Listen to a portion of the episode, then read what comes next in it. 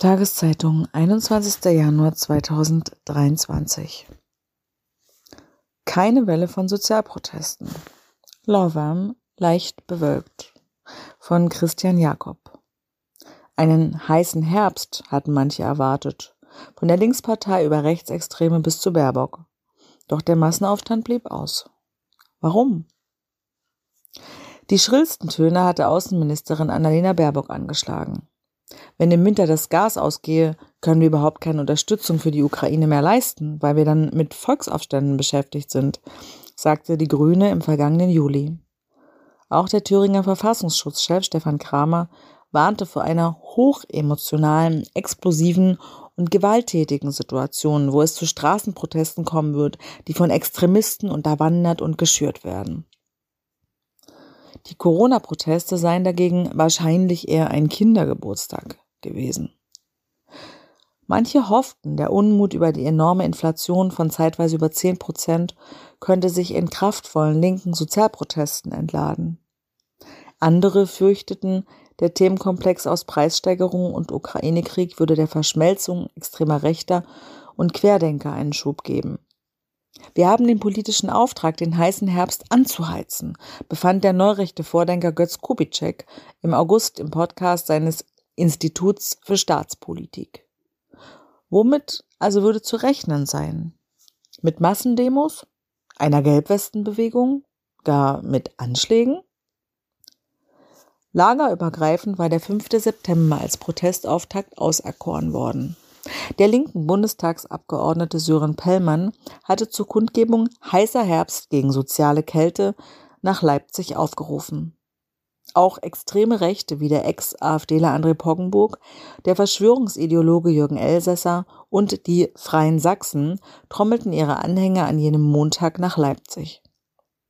Mit dem Slogan Getrennt marschieren, gemeinsam schlagen, versuchten sie zu suggerieren, es handele sich um eine gemeinschaftlich verabredete Aktion. Gregor Gysi, von den Linken als Redner geladen, musste sich eilig von solchen Querfront-Avancen distanzieren.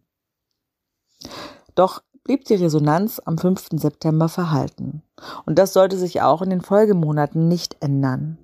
Die AfD-Demo Unser Land zuerst am 8. Oktober brachte etwa 10.000 Menschen nach Berlin. Das Demonstrationsbündnis Solidarischer Herbst von Paritätischen Wohlfahrtsverband Campact und anderen mobilisierte zwei Wochen später rund 24.000. Massendemos waren das nicht. Der heiße Herbst war ja eher ein laues Lüftchen, klagte Stefan Huth, der Chefredakteur der linken Zeitung Junge Welt, bei der Rosa-Luxemburg-Konferenz am 2. Januarwochenende. Kurioserweise wählte Verfassungsschutzchef Thomas Haldenwang Ende Dezember gegenüber der Süddeutschen Zeitung dieselben Worte. Was aktuell an Protesten läuft, ist eher ein laues Lüftchen. Das Frustpotenzial der Rekordinflation trieb die Menschen also nicht auf die Straße. Aber warum nicht? Die Entlastungspakete kamen an. Mit ihren Hilfspaketen habe die Bundesregierung die Lage teilweise entschärft, glaubt Ulrich Schneider, der Geschäftsführer des Paritätischen Wohlfahrtsverbands. Die Ampel sei zwar in die Lage reingestolpert, habe aber mit dem erhöhten Wohngeld, der Gaspreisbremse und den Einmalzahlungen für Rentner linke Forderungen teilweise erfüllt. Viele fühlten sich entlastet, sagt Schneider. Schon bei einem Treffen mit Gewerkschaftsspitzen Anfang September habe Bundeskanzler Olaf Scholz in Aussicht gestellt, die scharf kritisierte Gasumlage durch eine Preisbremse zu ersetzen. Das führte dazu, dass die großen Gewerkschaften sich nicht an Demos beteiligten. Bettina Kohlrausch lässt bis zu dreimal pro Jahr Tausende Erwerbstätige und Arbeitssuchende zu ihrer sozialen Lage und den politischen Einstellungen befragen.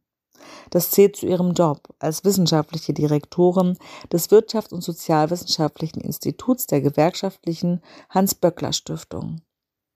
Es zeige sich, dass die finanziellen Sorgen, die im Zuge der Corona-Krise und gestiegener Preise gerade bei den unteren Einkommen zugenommen haben. Antidemokratische Einstellungen speisten. Ich hatte deswegen auch gedacht, das Potenzial für einen heißen Winter ist da, sagte Kohlrausch. Doch es sei nicht abgerufen worden. Bei der jüngsten Befragung im November hatte ein Prozent angegeben, sich durch die Hilfsmaßnahmen sehr entlastet zu fühlen. 26 Prozent etwas entlastet. Und weitere 42 Prozent stellten eine geringfügige Entlastung fest. Es sei nicht so, dass die beschlossenen Entlastungen allen Menschen ihre finanziellen Sorgen nehmen, sagt Kohlrausch. Aber vielleicht haben die Leute doch das Gefühl, dass etwas passiert ist für sie. Zwar gäbe es viel Wut und viele Sorgen, aber es existiere kein klares Feindbild auf Seiten der Protestierenden, sagt der in Basel lehrende Soziologe Oliver Nachtwey.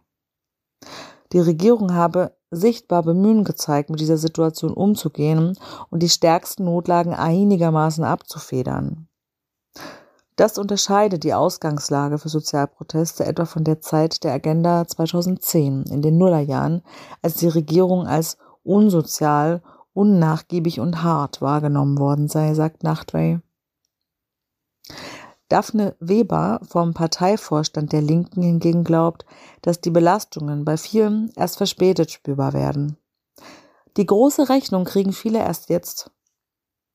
Hinzu komme, dass für viele Menschen Demonstrationen keine Option seien. Sie suchten eher Lösungen für sich. Die Frage lautet nun, was folgt jetzt langfristig an konkreter Solidarität? Da müssen wir die Zusammenarbeit mit den Gewerkschaften verstärken. Kein Triumph für Rechtsaußen. Auch die Rechten vermochten die Lage nur bedingt auszunutzen. In Plauen kamen im Herbst Tausende zu sogenannten Volksversammlungen zusammen. So etwa am 6. November, als sich rund 4500 Menschen in der vogtländischen Kreisstadt versammelten, trommelten Freiheit, riefen und Schilder mit Forderungen wie raus aus der NATO, Asylbetrüger abschieben, Frieden mit Russland oder stoppt die WHO vor sich hertrugen. Zum Ende der DDR 1989 hätten Kundgebungen in Plauen eine führende Rolle gespielt. Und der Verweis darauf würden dort heute Reden gehalten, die vor Rassismus und Demokratiefeindlichkeit strotzen, sagt Michael Natke vom Kulturbüro Sachsen. Die großen Sozialproteste seien zwar in der Fläche ausgefallen, aber es gebe lokale Hochburgen, wie eben Plauen oder Bautzen, wo weiterhin wöchentlich Tausende auf die Straße gehen. In Bautzen sei dies getrieben von einem harten Kern von Verschwörungsideologen, die sich mit einer agilen Neonazi-Szene organisierten und unter anderem auch Ken Jebsen eingeladen hätten, so Natke. Insgesamt sehe er eine Protestermüdung. Viele der Akteure sind seit Beginn der Corona-Proteste 2020 durchgehend auf der Straße. Dazu komme, dass die neuen Themen teils kontrovers seien, etwa die Frage, ob Russland eher positiv oder eher als einziger Besatzer betrachtet werde.